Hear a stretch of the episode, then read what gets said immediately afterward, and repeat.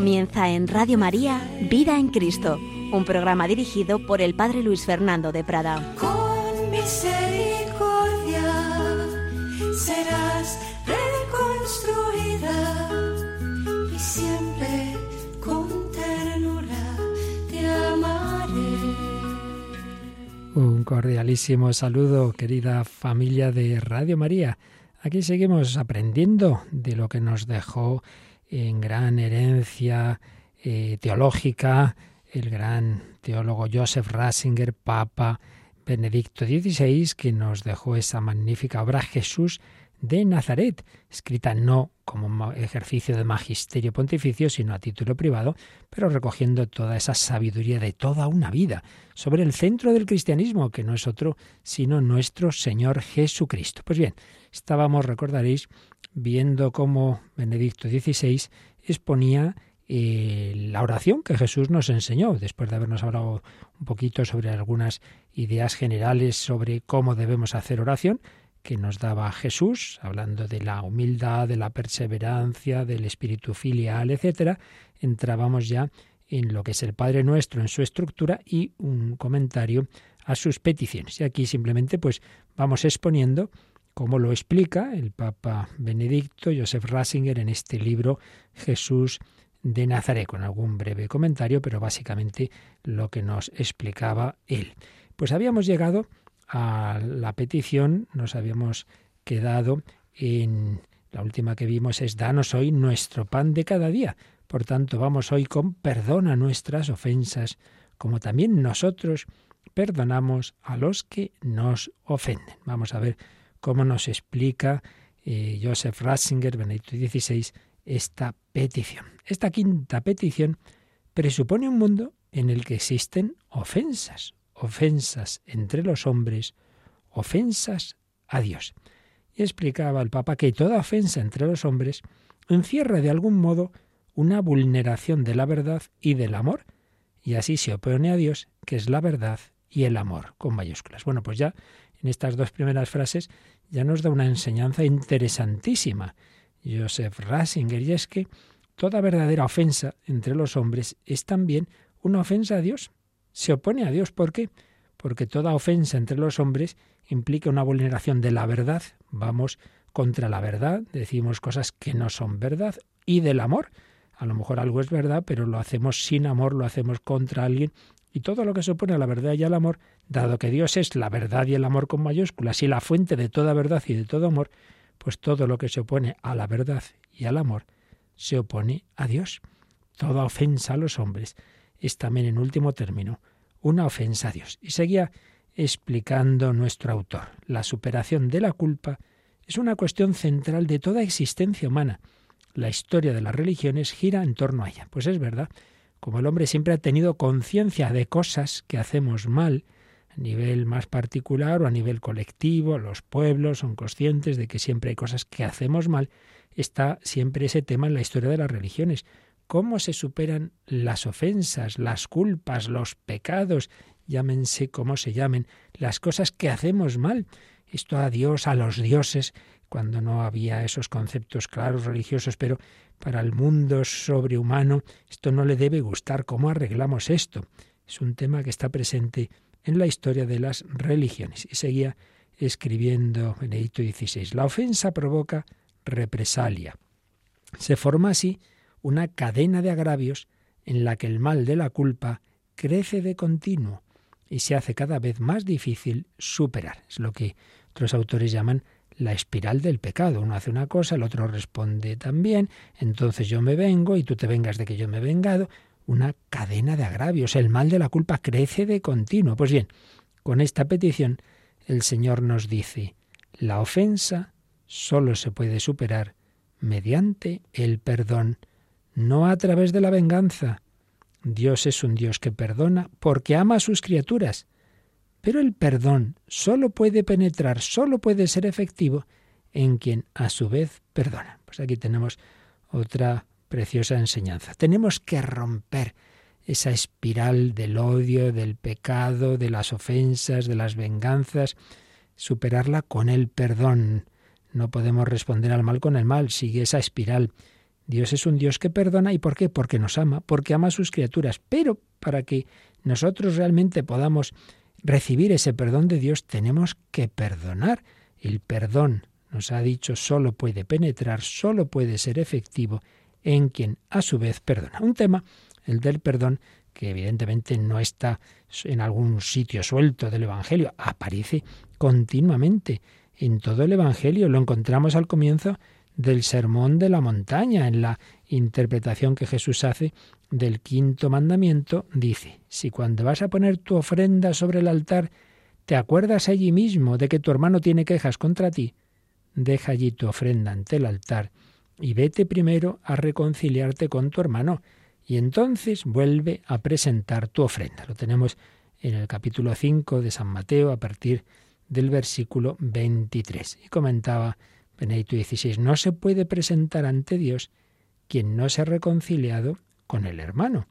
Adelantarse con un gesto de reconciliación, salir a su encuentro, es una condición previa para dar culto a Dios correctamente. Muy importante. Por eso, eh, como sabéis, antes de comulgar, nos damos ese gesto de la paz. Si uno llega a misa y está ahí por dentro, rebelde, está en una actitud negativa con los demás, pues hombre, antes de, de, de esa ofrenda en, en el altar, antes de presentarla, tienes que reconciliarte con tu hermano. Condición previa a ese gesto de reconciliación. Y añadía Benedicto XVI, podemos pensar que Dios mismo sabiendo que los hombres estábamos enfrentados con Él como rebeldes, se ha puesto en camino desde su divinidad para venir a nuestro encuentro, para reconciliarnos. Bueno, aquí hay una idea realmente sugerente, que yo la verdad nunca lo había oído ni había pensado de esta forma. Si nos ha dicho Jesús en ese quinto mandamiento, de, nos ha dicho que si te acuerdas cuando vas a poner tu ofrenda sobre el altar, te acuerdas de que tu hermano tiene quejas contra ti, tienes primero que reconciliarte con tu hermano, entonces explica él, Dios sabe que los hombres estamos enfrentados con Él. Tenemos que reconciliarnos con Él, igual que tenemos que reconciliarnos con los hermanos, y entonces se ha puesto en camino, ha venido a nuestro encuentro para reconciliarnos. Igual que nos dice Jesús que vete primero a reconciliarte con tu hermano, Él se ha hecho nuestro hermano para reconciliarse con nosotros. Nos ha puesto fácil esa reconciliación. Realmente es impresionante. Dios mismo, sabiendo que los hombres estábamos enfrentados con Él como rebeldes, se ha puesto en camino, ha bajado del cielo a la tierra, se ha puesto en camino desde su divinidad para venir a nuestro encuentro, para reconciliarnos. Y añadía el Papa, recordaremos que antes del don de la Eucaristía, Jesús se arrodilló ante sus discípulos y les lavó los pies sucios, los purificó con su amor humilde. Y recuerda también esa parábola que aparece en mitad del Evangelio de San Mateo, en el capítulo 18, a partir del versículo 23, la parábola de ese siervo despiadado, que era un alto mandatario del rey, le había sido perdonada una deuda increíble, diez mil talentos, serían millones y millones de euros hoy día. Pero en cambio él no perdonó una deuda ridícula, ridícula en comparación de cien denarios que le debía un compañero. O sea que el Señor a ti, el rey te ha perdonado una cosa increíble, de grande, y tú no perdonas una minucia. Bueno, pues, pues está clara la enseñanza que nos quería decir Jesús.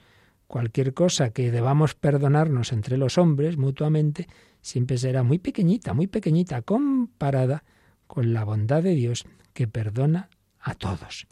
Por eso, Jesús nos dice, pero hombre, ¿cómo no vais a reconciliaros entre vosotros si yo os he perdonado una ofensa que es siempre una ofensa infinita? Porque la ofensa a Dios tiene esa gravedad infinita de aquel al que ofendemos. Finalmente, recordamos la petición de Jesús desde la cruz, Padre, perdónalos, porque no saben lo que hacen. Este es el contexto para que entendamos, para, para que nos explique ahora Benedicto XVI, esta petición que hacemos en el Padre nuestro. Padre, perdona nuestras ofensas, tenemos que reconciliarnos entre nosotros, Dios ha venido a nuestro encuentro para reconciliarnos, Jesús pide perdón desde la cruz. Seguimos leyendo lo que nos dejaba escrito Benedicto XVI. ¿Qué es realmente el perdón? ¿Qué ocurre en él? La ofensa es una realidad, una fuerza objetiva que ha causado una destrucción que se ha de remediar. Por eso el perdón debe ser algo más que ignorar, algo más que tratar de olvidar. La ofensa tiene que ser subsanada, reparada y así superada. Yo me enfado con un amigo, voy y le quemo el coche, luego me arrepiento, le pido perdón, bueno, sí, le pido perdón, pero ahí está el coche quemado, hombre, habrá que hacer algo más, ¿no? Hay que reparar, hay que subsanar eso que hemos hecho. Sigue eh, diciendo Joseph Ratzinger, el perdón cuesta algo. Ante todo, al que perdona, tiene que superar en su interior el daño recibido. Debe como cauterizarlo dentro de sí y con ello renovarse a sí mismo, de modo que luego este proceso de transformación, de purificación interior, alcance también al otro, al culpable, y así ambos, sufriendo hasta el fondo el mal y superándolo, salgan renovados. Así pues, para perdonar, primero, el que, el que perdona, pues es indudable que tiene que pedir a Dios que le ayude a superar internamente esa herida, eh, para que ese daño recibido quede como cauterizado, se renueve a sí mismo y así pueda también, eso que lleva dentro ya sanado, pueda exteriorizarse, pueda ese perdón interior alcanzar al culpable y así ambos, sufriendo hasta el fondo el mal y superándolo, salgan renovados. Uno lo ha sufrido, el otro lo ha causado, siente haberlo causado, los dos lo sufren. Pues bien, en este punto nos encontramos con el misterio de la cruz de Cristo. Pero antes de nada nos encontramos con los límites de nuestra fuerza para curar, para superar el mal. No, no, no es nada fácil esto de perdonar cuando ha sido una cosa gravísima y muchas veces nos vemos limitados.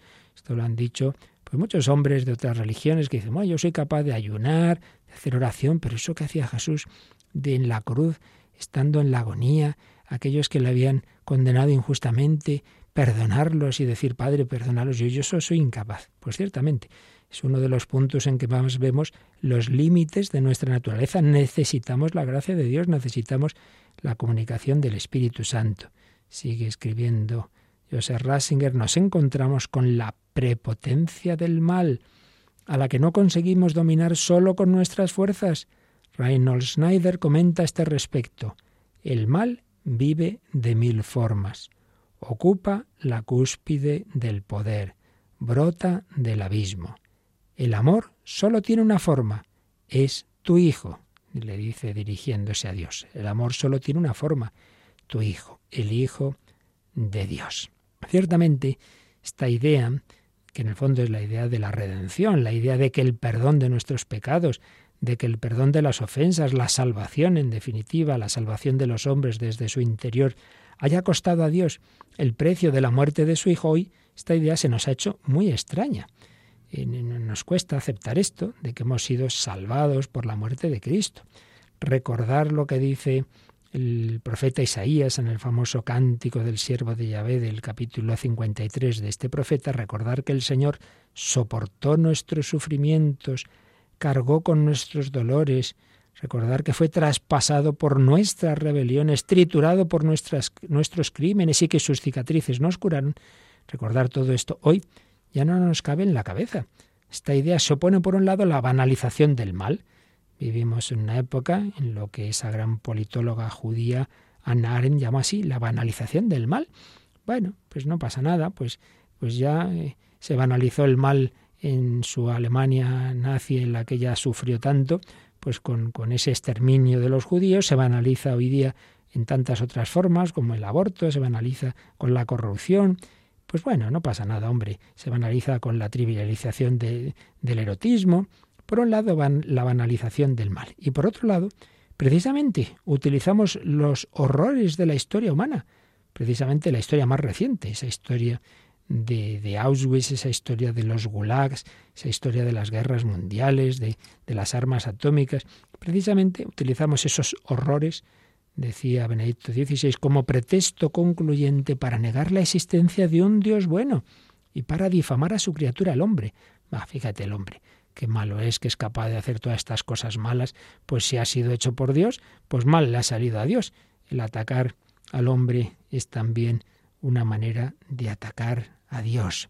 Pero también la imagen individualista del hombre nos impide entender el gran misterio de la expiación.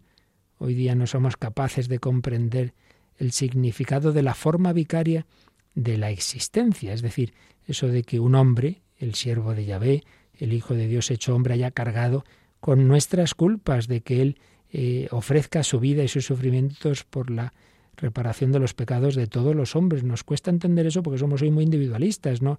Con lo mismo que nos pasa con el pecado original y que, tengo yo que ver con Adán y con Eva.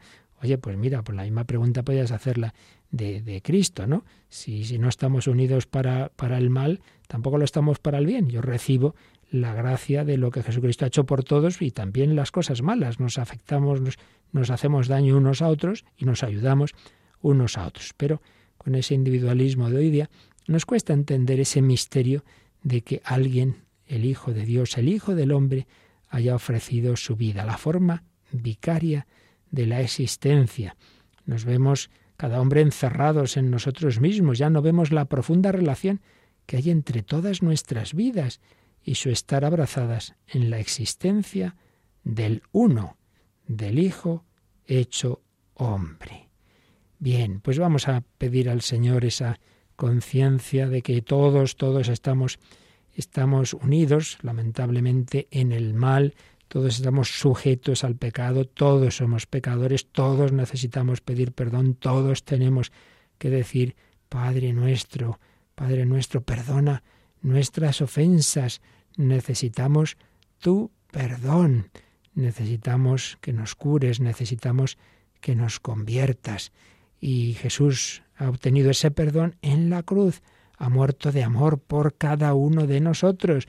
Vamos a dar gracias de que esta petición puede ser eficaz, de que el Señor puede perdonarnos los pecados, porque Jesús en la cruz dijo, Padre, perdónalos, porque no saben lo que hacen, porque allí derramó su sangre para todos los hombres, para el perdón de los pecados, sangre derramada por vosotros y por todos los hombres, para el perdón de los pecados.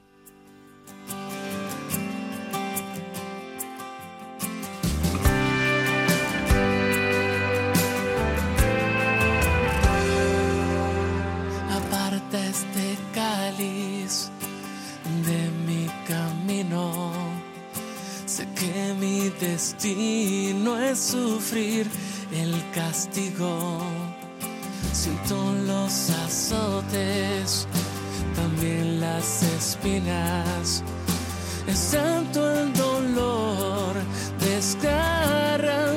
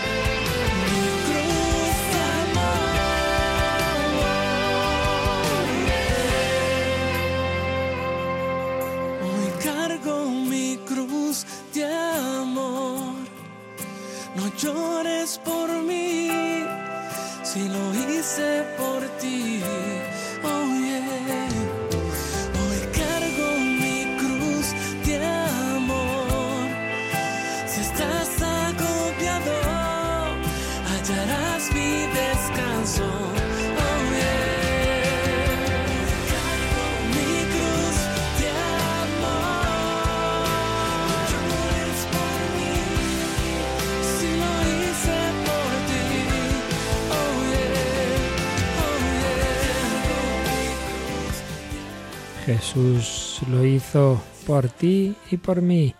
Él ha muerto por todos, Él ha asumido la cruz, Él ha tomado esa postura vicaria, representante nuestro.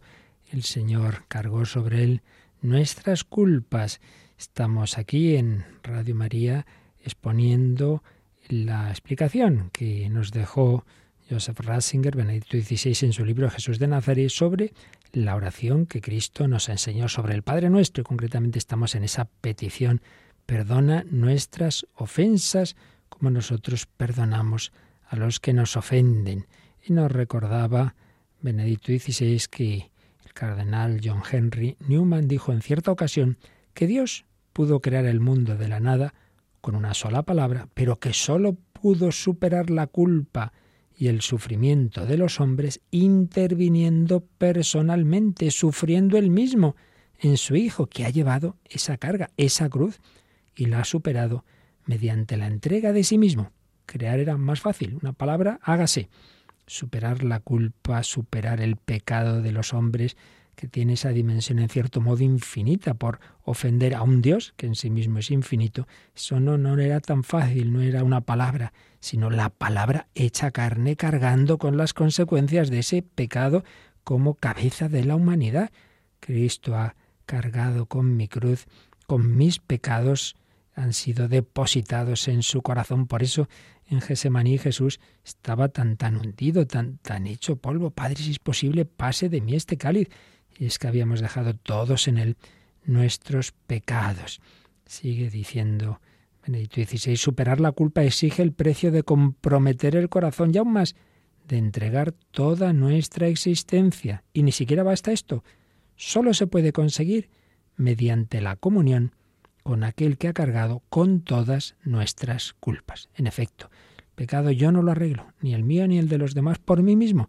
No tenemos capacidad para reparar una ofensa de esa gravedad tan inmensa, tan infinita, como haber ofendido a Dios nuestro Señor. Solo los actos de nuestra cabeza, que es persona divina y por tanto tienen también un valor infinito, solo los actos de Jesucristo asumiendo en amor esa vida humana y asumiendo incluso el dolor y la muerte, pudieron reparar esas consecuencias de nuestros pecados y obtenernos el perdón.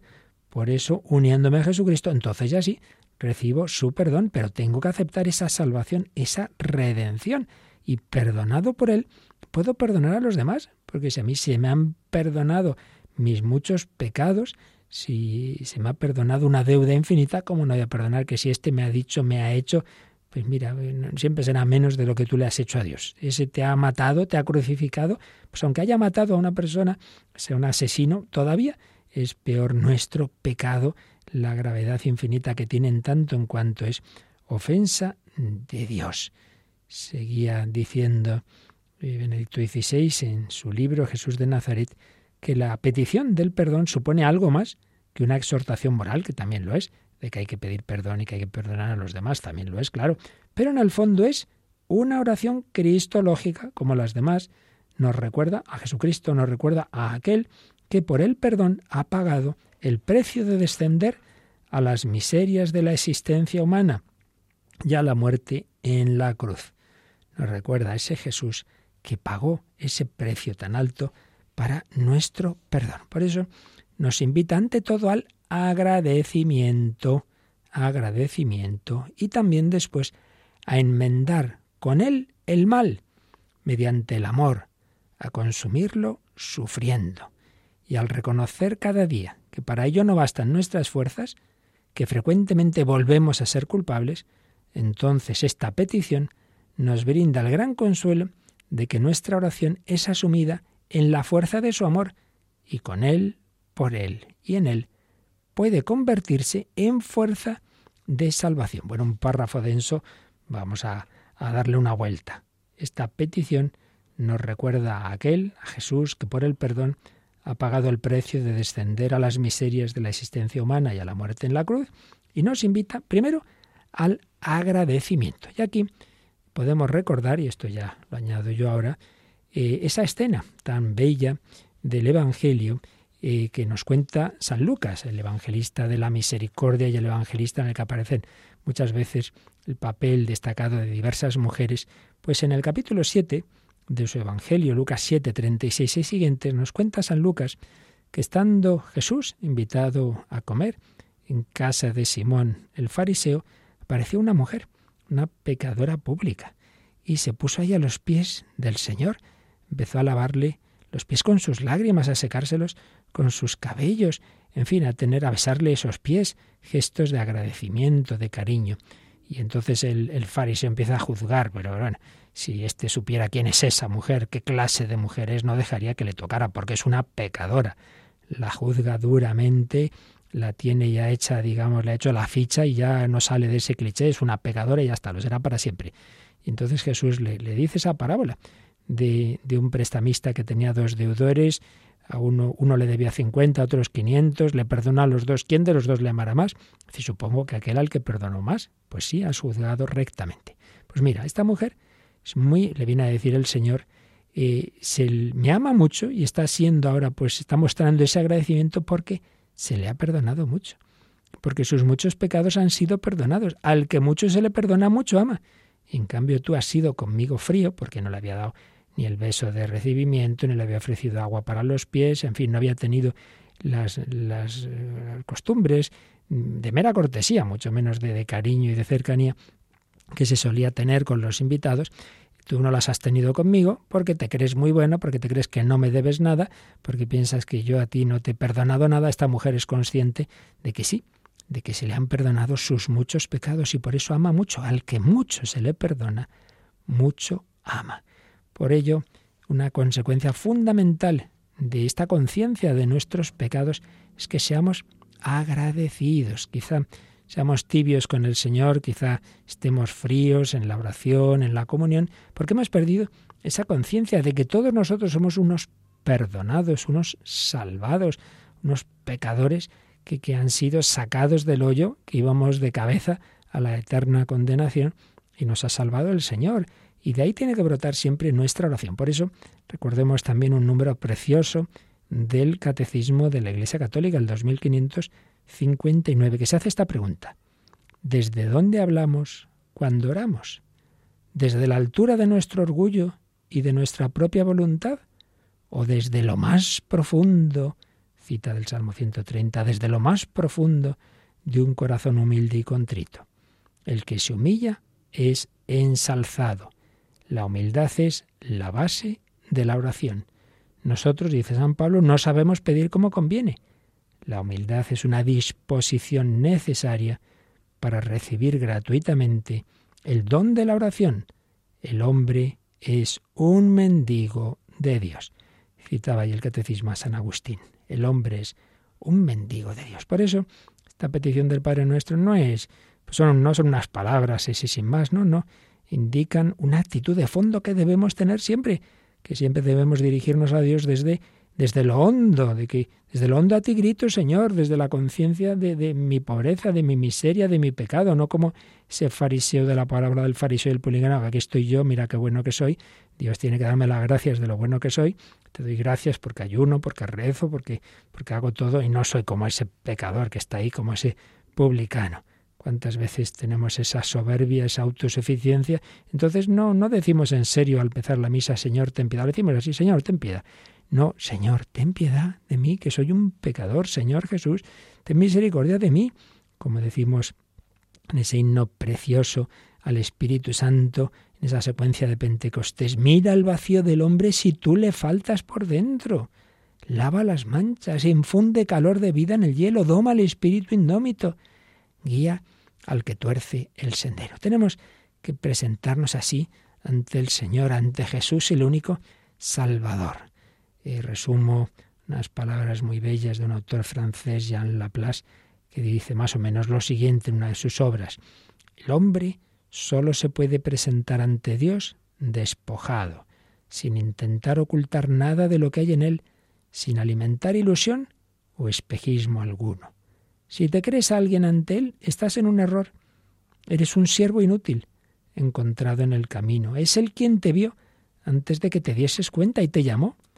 Dios no puede por menos de rechazar a los que pretenden reivindicarse ante Él con sus palabras, obras y méritos, a los que enumeran sus virtudes, se comparan con los demás. Este Dios, sin embargo, es tierno y de una compasión infinita para los que se presentan ante Él sin defensa alguna. El hombre que se reconoce como lo que es, pecador, niño, pobre, enfermo, tiene la puerta abierta a la infinita ternura y poder de su Creador. Su fe, que le lleva a poner únicamente en Dios su justificación, al no tener nada en que apoyarse para hacerse valer, le introduce directamente en los secretos del amor. Y recordaba este autor pues escenas del Evangelio como el centurión, Señor, no soy digno de que entres en mi casa, aquella cananea que pedía por su hija y que fue comparada a un perro, la pecadora arrepentida que acabamos nosotros de recordar que lloraba a los pies de Jesús, el buen ladrón, por supuesto. Señor Jesús, acuérdate de mí cuando llegues a tu reino. Esta clase de hombres, decía Jean Laplace, encuentran a Dios siempre ámbulos, porque la profundidad de su mal y su necesidad les hace sentirse sin derecho a reivindicar, al mismo tiempo que les sumerge en los abismos de la misericordia es fundamental. Reconocer mi pobreza, mi miseria, mi pecado. Yo no merezco nada, no, no, puedo exigir a Dios, oye, oye, ¿cómo es que no me das esto? ¿Cómo que no me concedes lo otro? Como si uno tuviera derechos ante Dios. Pero hombre, si lo único que podemos hacer es pedir misericordia, si, si, si yo lo que me he ganado es, es el infierno, tengo que dar gracias a Dios, que pueda estar en camino de salvación, que pueda estar ahora aquí oyendo Radio María. Demos gracias a Dios, demos gracias al Señor por su misericordia con humildad, con confianza. Perdona nuestras ofensas, como perdonamos a los que nos ofenden. Agradecimiento, agradecimiento y enmendar el mal mediante el amor, consumirlo sufriendo. Podemos recordar también aquí que San Ignacio de Loyola, gran converso, que se dio cuenta, pues por la experiencia que fue teniendo de, del Señor, ya pasados sus 30 años, se, se dio cuenta de, que él también había sido salvado por Jesucristo en la cruz. Y cuando el Señor le va inspirando sus ejercicios espirituales, los va, va tomando notas y de ahí surge ese libro que tantísimo bien ha hecho, no, no como libro de lectura, sino como ese método que Dios le inspiró para hacer ejercicios espirituales, para dirigir ejercicios espirituales. Pues bien, cuando termina esa meditación que llama de los tres pecados, que nos invita a darnos cuenta de, de cuánto daño eh, ha hecho, yace el pecado, qué capacidad destructiva tiene, nos invita a terminar esa meditación poniéndonos cada uno de nosotros ante Jesús crucificado y dice él, eh, imaginar que estoy ahí ante Jesús y como de creador ha venido a hacerse criatura y de vida eterna a muerte temporal y así a morir por mis pecados. Entonces viendo lo que Jesús ha sido capaz de hacer por mí, siendo creador, siendo Dios, se ha hecho hombre, siendo el eterno, ha querido asumir la muerte y una muerte dolorosísima en la cruz, y todo ello por mí, por mis pecados. Si no hubiera habido nadie más, por mí lo habría hecho. Pensando eso, dice, hombre, ¿cómo debemos corresponder? Que nos planteemos todos, bueno, si Jesús ha hecho esto por mí, yo, ¿qué he hecho por Cristo? ¿Qué hago por Cristo? ¿Qué debo hacer por Cristo? Recuerdo una capilla de una casa de, de la Compañía de Jesús, de los jesuitas, que en su tiempo fue noviciado, y está escrita esa frase al entrar, cuando iban esos jóvenes novicios a rezar, se encontraban esa frase, yo qué he hecho por Cristo, qué hago por Cristo, qué debo hacer por Cristo. Jesús a mí me ha perdonado, Jesús a mí me ha salvado, pues yo qué debo hacer por Él.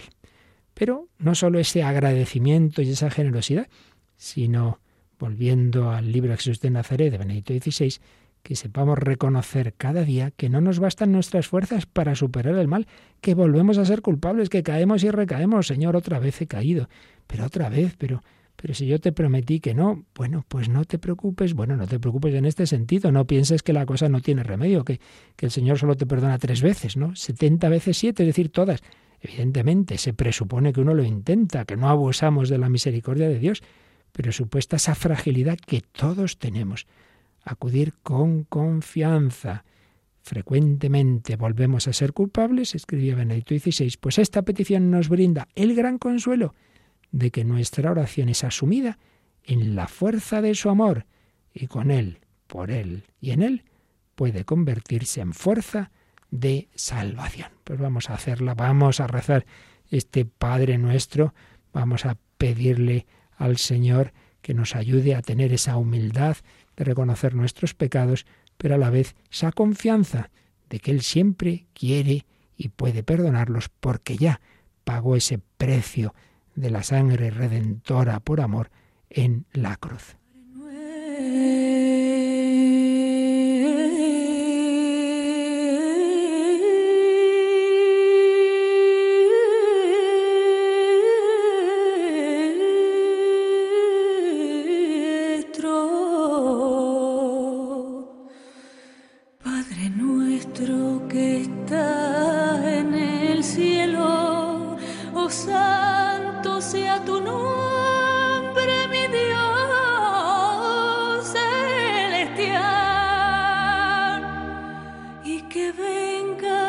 Nosotros tu reino y se haga por siempre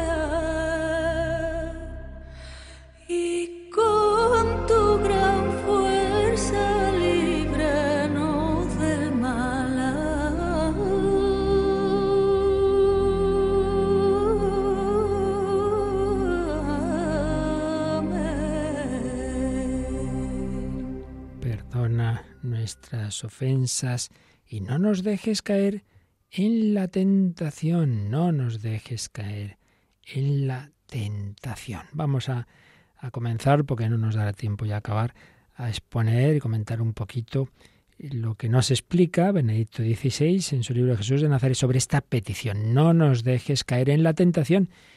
Y él recuerda, por un lado, que esta misma petición puede ser un escándalo para muchos. Pero bueno, es que, es que Dios, ¿cómo es eso de, Dios y la tentación? Bueno, ciertamente Dios no nos tienta. Ya lo dice el apóstol Santiago en su carta, Santiago 1.13. Cuando alguien se ve tentado, no diga que Dios lo tienta. Dios no conoce la tentación al mal, Él no tienta a nadie. Pero si le pedimos al Señor que nos ayude a no caer en la tentación, la tentación que viene de otro, que viene del diablo. Y por eso, recuerda aquí Benedicto XVI, como Jesús, dice Mateo 4.1, fue llevado al desierto por el Espíritu, por el Espíritu Santo, para ser tentado por el diablo. El propio Jesús tuvo tentaciones, el Hijo de Dios, hecho hombre, compartió en toda nuestra condición humana, menos en el pecado, pero todo lo demás como nosotros, y por lo tanto también tuvo tentaciones. Tentaciones que, como tales, vienen del diablo, que, como ya hemos explicado muchas veces, pues no es ningún mito, no es ninguna abstracción personificada en un personaje, no es el mal así en abstracto, no, no, no, no. Es un espíritu, son espíritus malignos que Dios no creó como tales, de mano de Dios solo salen las cosas buenas, pero los ángeles buenos, algunos, se rebelaron contra Dios y se corrompieron y se, se opusieron a Él y son los que llamamos los diablos. Jesús fue llevado al desierto por el Espíritu para ser tentado por el diablo. O sea que el Espíritu Santo le llevó a esa batalla, a esa guerra, a ser tentado.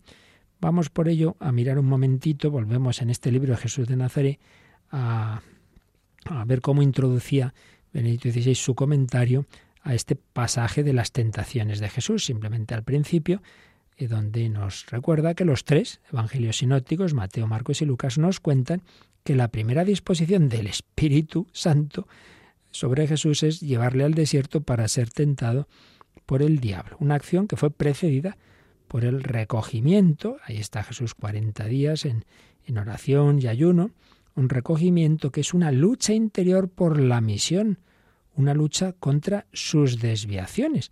El diablo le va a proponer a Jesús, no, hay pecados como tales, sino cumplir esa misión redentora, pero por un camino fácil, sin cruz, por, por el camino de que los hombres le aplaudan, que digan, oh, este hombre nos da de comer, nos da pan, ha convertido las piedras en panes, este hombre hace cosas espectaculares, se tira aquí desde el alero del templo, no le ocurre nada, etcétera. Jesús no va a dejarse llevar por esa tentación, pero va a sufrir la tentación. Seguía diciendo en 16, es un descenso a los peligros que amenazan al hombre, porque sólo así se puede levantar al hombre que ha caído. Jesús tiene que entrar en el drama de la existencia humana, recorrerla hasta el fondo, para encontrar así a la oveja descarriada, cargarla sobre sus hombros y devolverla al redil. Jesús, para llevarnos al redil, para, para encontrar a la oveja descarriada, pues primero ha querido compartir nuestro destino con los momentos buenos y malos y con los momentos de dificultad y de lucha, como es esta tentación. El descenso de Jesús a los infiernos, del que habla el credo, símbolo de los apóstoles, explicaba el Papa, no sólo se realiza en su muerte y tras su muerte, sino que siempre forma parte de su camino. Ya sabemos, recordémoslo ahora, cuando el credo habla de descendió a los infiernos, no se refiere a nuestro infierno, se refiere al Seol, esa situación de los justos del Antiguo Testamento que estaban esperando la redención de Cristo. Pero decía aquí Benedicto XVI que Jesús no solo bajó los infiernos en ese sentido de que su alma tras la muerte va a, a visitar a todos aquellos personajes que habían vivido antes de él, sino que siempre ha bajado a nuestros infiernos. Él debía recoger toda la historia desde sus comienzos, desde Adán, recorrerla y sufrirla hasta el fondo para poder transformarla. La carta a los hebreos especialmente destaca que la misión de Jesús, su solidaridad con todos nosotros, prefigurada en el bautismo, implica también exponerse a los peligros y amenazas que comporta el ser hombre. Y por eso dice la carta a los Hebreos 2, 17 y siguientes, que él tenía que parecerse en todo a sus hermanos. Qué preciosa expresión. Nuestro Salvador tenía que parecerse en todo a nosotros, sus hermanos, para ser compasivo y pontífice fiel en lo que a Dios se refiere, y así expiar los pecados del pueblo. Como él había pasado por la prueba del dolor, puede auxiliar a los que ahora pasan por ella. Y esta misma carta a los hebreos, pero ya en el capítulo 4, 4.15, dice, no tenemos un sumo sacerdote incapaz de compadecerse de nuestras debilidades, sino que ha sido probado en todo exactamente como nosotros, menos en el pecado. Así pues, concluía en este apartado Joseph Ransinger, el relato de las tentaciones guarda una estrecha relación con el relato del bautismo en el que Jesús se hace solidario con los pecadores. Recordemos que cuando su primo Juan Bautista está bautizando en el Jordán, Jesús se pone a la fila como un pecador más, como si fuera un pecador, a la fila de todos aquellos que estaban pidiendo ese bautismo de conversión. Es una manera de decir que Él entra en la humanidad, que Él se ha hecho nuestro hermano, que Él carga con nuestros pecados, Él que es el inocente. Por eso es el Cordero de Dios, el Cordero inocente, que carga y quita así el pecado del mundo, asumiéndolo en sí mismo, ese Cordero que va a morir en la cruz, ese Cordero prefigurado en el Cordero Pascual que los israelitas consumían en esa noche de Pascua, signo de la salvación, de que Dios les había salvado de la esclavitud del faraón en Egipto. A nosotros nos ha salvado de la esclavitud de nuestros vicios y pecados al faraón, que es el príncipe de este mundo, que es Satanás,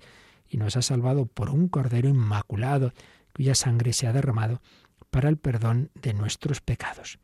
Aparece también la lucha del monte de los olivos, otra gran lucha interior de Jesús por su misión. Es decir, tentaciones al empezar la vida pública, pues cuando se va al desierto, esas tentaciones del diablo que nos cuentan los tres sinóticos al principio de su misión. Pero también la lucha interior de Jesús en el huerto de Gesemaní, otra gran lucha interior, Padre. Si es posible, páseme este cáliz. Se siente ahí tan abrumado con el peso de nuestros pecados que su cuerpo se revela. Esa su humanidad le cuesta ir por ese camino. Pero no se haga mi voluntad, sino la tuya. No, no. El camino de redención es este. No me voy a apartar de él. No voy a caer en la tentación. Pero no solo al principio y al final de su vida, sino que dice Joseph Ratzinger, las tentaciones acompañan todo el camino de Jesús. Siempre las tuvo. Otras veces pues eran a través, por ejemplo, cuando Mateo 16 Jesús pregunta quién dicen los hombres que soy yo y quién decís vosotros. Y Pedro dice, tú eres el Mesías, el Hijo de Dios. Pues muy bien, Pedro, esto no te lo ha revelado la carne ni la sangre, y yo a mi vez te digo, tú eres Pedro, sobre esta piedra edificaré mi iglesia. Hasta ahí muy bien. Pero luego ya Jesús empezó a hablar de que ese camino del Mesías iba a ser la cruz. Y entonces ya Pedro vuelve a ser Simón y en vez de dejarse guiar por el Espíritu Santo, pues dice lo que se le ocurre a, su pobre cabeza. No, Señor, no, no, no, no, no te puede pasar eso, de ninguna manera. Entonces Jesús le dice, apártate de mí, Satanás. ¿Veis? En ese caso, el diablo, sin necesidad de una tentación explícita, estaba tentando a Jesús por medio de, de, San Pedro, ni más ni menos. Bueno, todavía no era San Pedro, era todavía Simón, a veces Pedro, pero más Simón, que iba luego a negar al Señor en la pasión, pues esto nos pasa a nosotros, es que muchas veces las tentaciones ya nos tentamos unos a otros, no nos hace falta una intervención explícita del diablo. Sea por esas sugerencias interiores, sean porque los hombres nos tentamos unos a otros, por ese ambiente mundano, sea porque es a lo que nos tira el cuerpo, lo que eh, veíamos de pequeños, ¿verdad? En el catecismo, los enemigos del alma, el mundo, el demonio y la carne. Bueno, pues al final todos van a lo mismo. El demonio tiene esos dos grandes aliados, ha hecho alianza con esos enemigos del alma, que son el ambiente mundano y que son nuestras tendencias heridas por el pecado original que nos llevan a lo egoísta, nos llevan a lo nuestro, nos llevan a evitar a toda costa el sufrimiento y si para ello tengo que pisar a otro, pues ¿qué le vamos a hacer? Aquí sálvese quien pueda. La tentación viene del diablo que tiene esos aliados, pero la misión mesiánica de Jesús incluía la superación de esas tentaciones que han alejado a los hombres de Dios y los siguen alejando. Jesús debía experimentar en sí mismo estas tentaciones hasta la muerte en la cruz y abrirnos de este modo el camino de la salvación. Y ahora ya sí que hemos vuelto al comentario de Benito XVI, a la petición no nos dejes caer en la tentación, no sólo después de su muerte, sino en ella. Y a lo largo de toda su vida, Jesús debía descender a los infiernos, es decir, al ámbito de nuestras tentaciones y fracasos, para tomarnos de la mano y llevarnos hacia arriba. Qué preciosa expresión. Cuando recemos esta petición, no nos dejes caer en la tentación, Pensemos que Jesús está ahí a nuestro lado, que Él también sufrió la tentación, que Él bajó al ámbito de nuestras tentaciones y fracasos. En buena medida podemos decir que en su vida terrena Jesús fracasó. Cuando vuelve a su pueblo de Nazaret, pues apenas le, casi ya le quieren despeñar. Enseguida le, le rechazan y su pueblo, en definitiva, pues va a gritar crucifícalo, lo van a condenar a muerte. Pues en cierto modo fue un fracasado. Bueno, Jesús experimentó la tentación y el fracaso, pero ¿para qué? Dice el Papa, para tomarnos de la mano y llevarnos hacia arriba, la carta a los hebreos da una gran importancia a este aspecto, destacándolo como parte fundamental del camino de Jesús. Fijaos qué frase tan bonita en esta carta a los Hebreos 2.18. Como Él ha pasado por la prueba del dolor, puede auxiliar a los que ahora pasan por ella. Jesús sabe de qué hablamos cuando le pedimos ayuda. Él pasó, Él pasó la prueba del dolor. Ahora puede auxiliar a los que pasan por ella, sabe lo que es la tentación, sabe lo que es el dolor. Como nos ha dicho la carta a los hebreos en la cita que antes ya veíamos también, no tenemos un sumo sacerdote incapaz de compadecerse de nuestras debilidades, sino que ha sido probado en todo exactamente como nosotros, menos en el pecado. Es la introducción que nos hace Benedicto XVI al comentario sobre esta petición de no nos dejes caer en la tentación en su libro Jesús de Nazaret. Pues lo vamos a dejar ahí.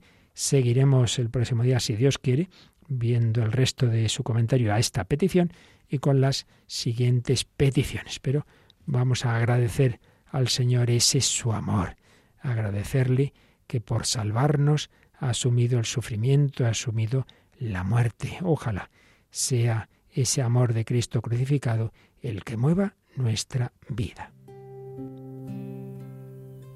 No me mueve mi Dios para quererte.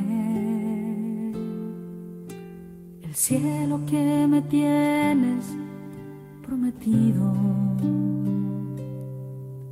Y me mueve ese infierno tan temido para dejar por eso de ofenderte. Tú me mueves, Señor, muéveme al verte. Clavado en esa cruz y encarnecido. Muéveme al ver tu cuerpo tan herido. Muévenme tus afrentas y tu muerte.